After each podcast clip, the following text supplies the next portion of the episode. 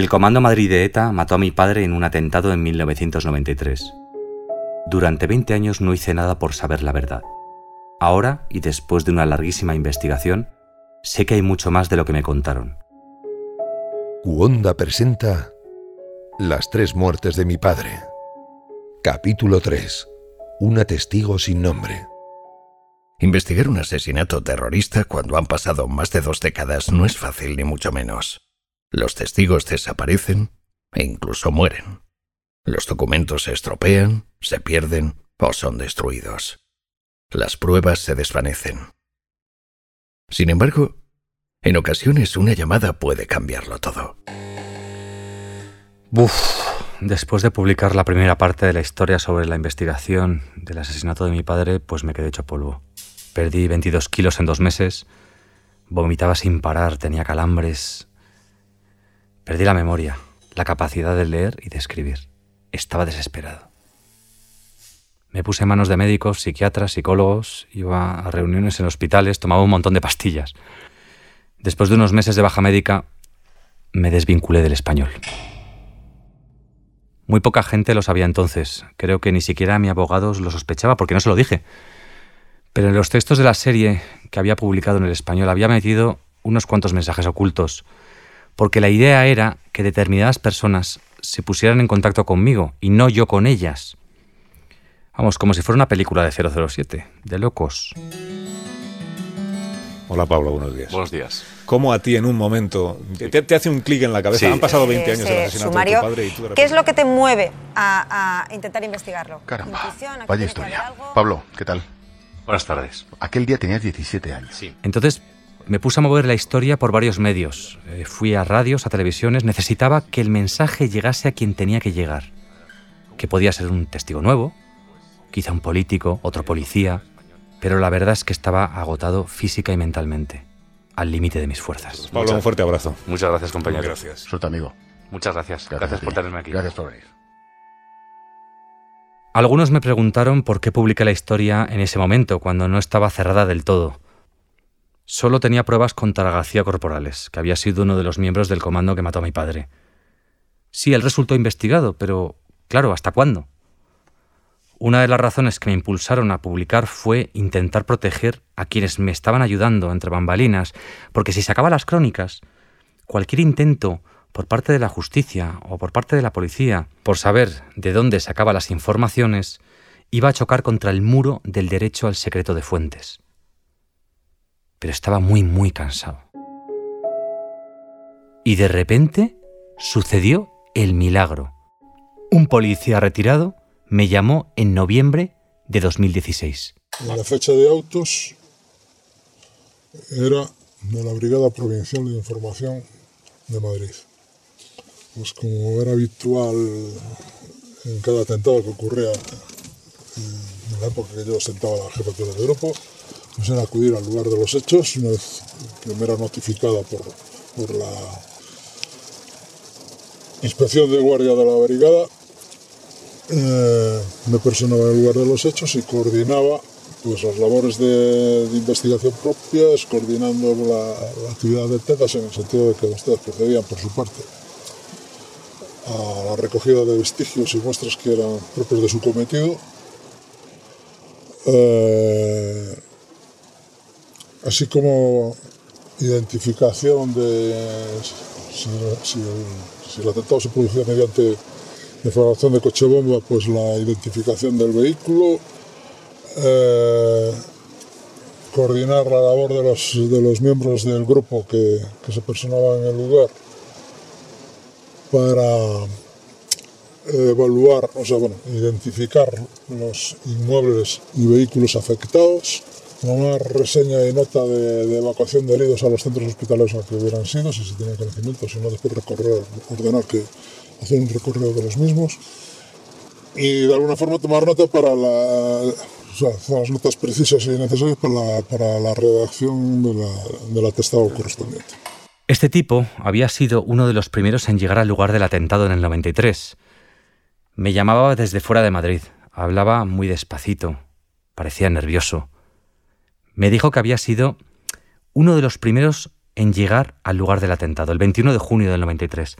Me dio su nombre y apellidos. Joder, hasta me dio su número de placa.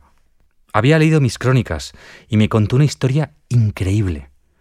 Una ciudadana había localizado a dos terroristas del Comando Madrid a principios del 93.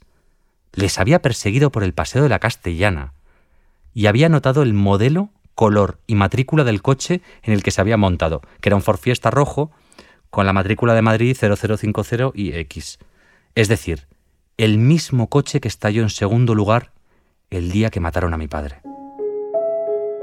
Pero es que su testimonio iba más allá, porque identificaba, y aquí abro comillas, fehacientemente, a María Soledad y Parraguirre, alias Amboto, y a Jesús García Corporales. Tenía que hablar con él cara a cara, así que reservé coche y hotel y me fui zumbando a verle. Él quedó en recogerme a la puerta de mi hotel, a primera hora de la mañana. Vino en un Mercedes enorme, plateado. Me monté en el coche y comenzó un viaje surrealista por todo el norte de la provincia que duró toda la mañana. Durante el viaje, este policía retirado hablaba de su vida y yo escuchaba. Poco después, fuimos por una carretera muy estrecha hasta un antiguo cruceiro encima de un monte verde. Menudas vistas. Aparcó justo enfrente de la cruz, mientras empezaba a llover. Las preguntas se me amontonaban, así que puse en marcha la grabadora y aquel hombre comenzó a hablar. Sí, existen los coches. Existe, sí, el coche, el coche bomba en sí, el, el coche, Corsa, el coche, que, que, está ya al Corsa, y luego el coche de la Hay un coche que sí, utilizan los, los, los, los autores para, para, abandonar el lugar. Eso es. Y que queda abandonado efectivamente pues ahí en la, en la calle Serrano. Pues, eh, como unos 500 o 600 metros más o menos, no, quizá no hubiese tanto, de, del lugar de, de la, del atentado. ¿Cómo se identifica esa matrícula? ¿Cómo llega esa matrícula a nuestro conocimiento? Eh, pues unos meses antes, eh, creo recordar, creo recordar que a través de una, de una comunicación de la comisaría del distrito de Tetuán, pues nos comunican que había una señorita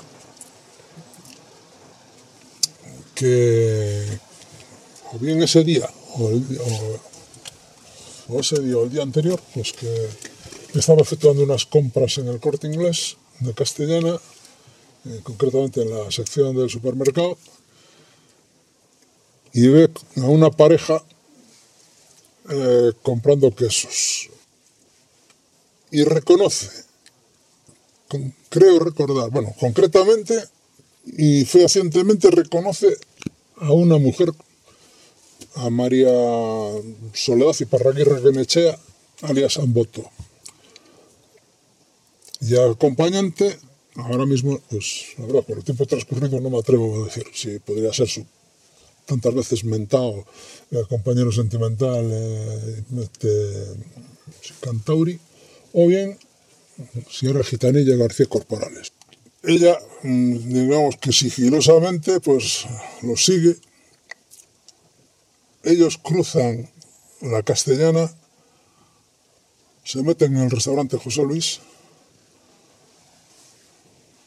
No sé si consumen algo o no consumen nada. Si van a una cabina telefónica, hacen uso de la cabina telefónica, vuelven a salir al exterior y unos metros más adelante se vuelven a montar en un coche que tenían allí estacionado un Ford Fiesta de color rojo, que ahora yo la matrícula no me acuerdo. Al día siguiente, si no fue ese día, no, yo sé que se personaron en la brigada a última hora de, de la tarde, o sea, son las 20 horas, podría ser, no, no, sé, ya no me atrevo a decir porque estamos hablando de hace 20 años, o sea, que no, o sea, más 20, 22 años, 23 23 años. años. Pero bueno, que se persona con su madre y se juraría que se le toma declaración.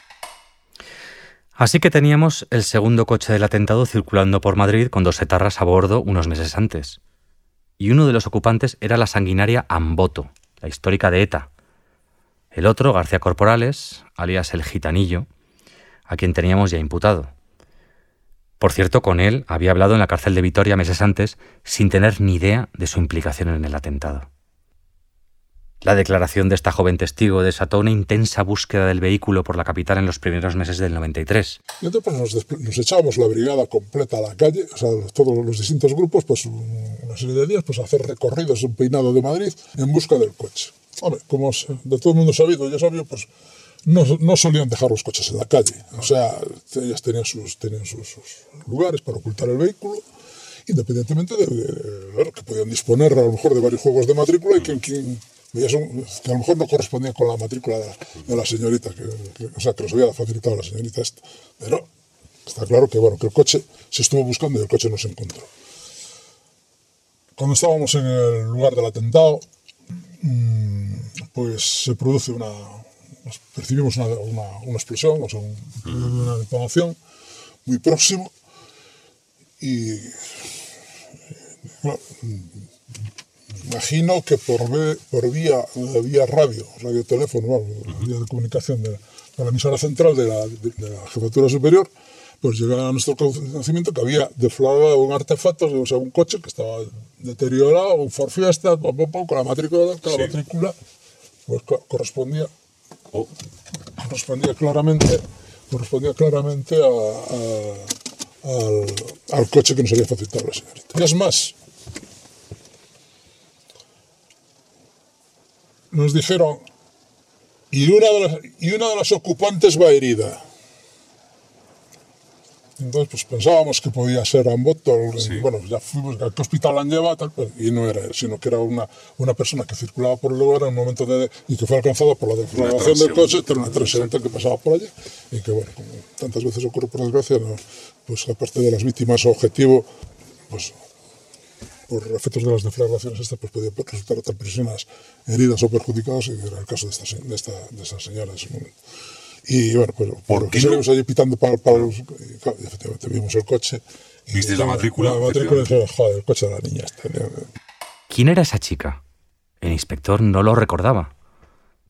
Pero su nombre tenía que estar a la fuerza en algún documento de la época en la que ella declaró en comisaría.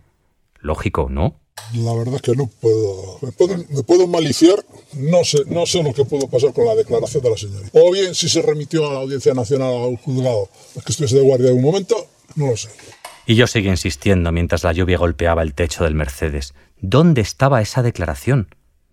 ¿Hay algún archivo en la brigada provincial o en la central? Cuando ocurrió un atentado, por razones de funcionalidad y operatividad de los grupos, cada, cada grupo eh, instruía, o sea, bueno, redactaba, instruía, vamos, instruía sus propias diligencias, de las cuales original, como es óbice, se remitía a la audiencia, al juzgado de guardia de la Audiencia Nacional. Creo recordar que otra, una copia iba a la Fiscalía de la Audiencia. Otra copia al Archivo Central. Otra copia a la Comisaría General de Información. Otra copia al archivo de la brigada y otra copia al archivo del grupo. ¿Cómo son esos papeles? ¿Qué descripción física tenían esos documentos que estaban en el archivo del que fue su grupo? Y lo más importante, ¿dónde estaban? El inspector jubilado me contó cómo él mismo había protegido en su día los legajos del archivo de su grupo que se estaban pudriendo. A título personal y particular, pues compré unos, unos rollos de, forros de plástico y hice legajos nuevos y los forré con ese, ese forro que es como, o sea, con ese, papel, o plástico adhesivo que es como los forros que se utilizan para los forros de los libros de los niños de, tal forma que quedaban los legajos más, más protegidos, más, más, más fortalecidos. Y eran de un color verde, pues un color verde pasto. Eh, en el lomo, pues iba una tira identificativa que ponía ETA y después el número del legajo. Por lo menos el número del legajo sobre el año 99 o quizás 2000, llegó un comisario a hacerse cargo de aquella brigada. Y como que era quieta, pues estaba haciendo buena, pues optó por el archivo del grupo, mandarlo al sótano del edificio donde estaba la brigada y allí se fueron los legajos verdes, por lo menos la mayoría de ellos, tengo entendido, y, bueno, y allí duermen en ese sótano.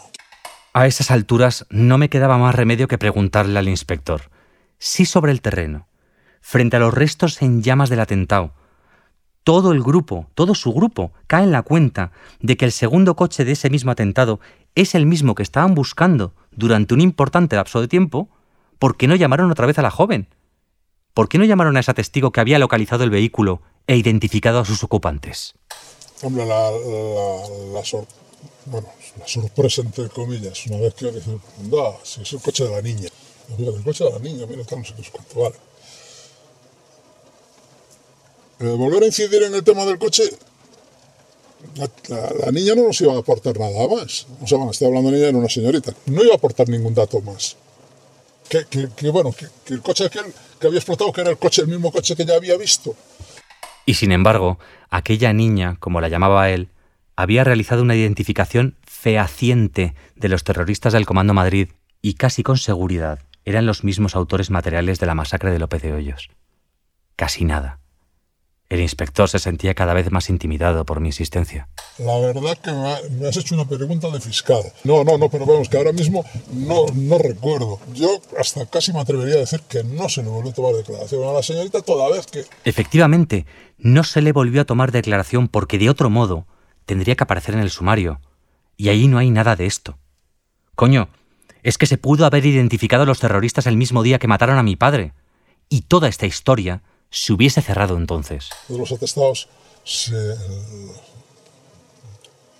hace responsable de su instructor bajo, digamos, eh, indicaciones del comisario. Siempre era el comisario el que decía tal y el que de alguna forma pues asignaba el número de eh, eso. Y las diligencias, pues, pues hombre, pues se pasaban a la firma de él porque tenía que firmar la primera y se quedaba con una copia. Pues que aquello no se mandó a la audiencia, si no se mandó a la audiencia, cosa que me extraña, pues, pues, no, que no lo sé, unas diligencias iniciales eh, eh, de los tres, cuatro, cinco meses antes de, o sea, cuando la, señorita está, los ve, los ve en, José Luis y en el Cortinés, pues a lo mejor pues estaba guardado en un cajón y dice, bueno, que queda aquí esto porque de momento tal. Ahora, en el momento que sale, se dice, pues, pues eh, esta, señorita vio, esta, vio a, esta, a, esta, a esta terrorista o a estos terroristas y dice que, que son los coches, claro, claro. Terminamos de conversar y arrancó el Mercedes. Nos fuimos por otro camino, íbamos muy, muy callados. Volvimos a la ciudad, me dejó en el hotel. Nos despedimos con un abrazo. Yo le pedí que declarase ante la Audiencia Nacional y le dije que podía hacerlo por escrito. Él aceptó. Y mientras volvía a Madrid en tren, me pregunté, ¿Cuál sería la reacción del juez ante semejante giro? Las tres muertes de mi padre es una producción de Cuanda. Puedes escuchar los capítulos, leer los guiones y encontrar más material en cuanda.com y las tres muertes de mi padre.com.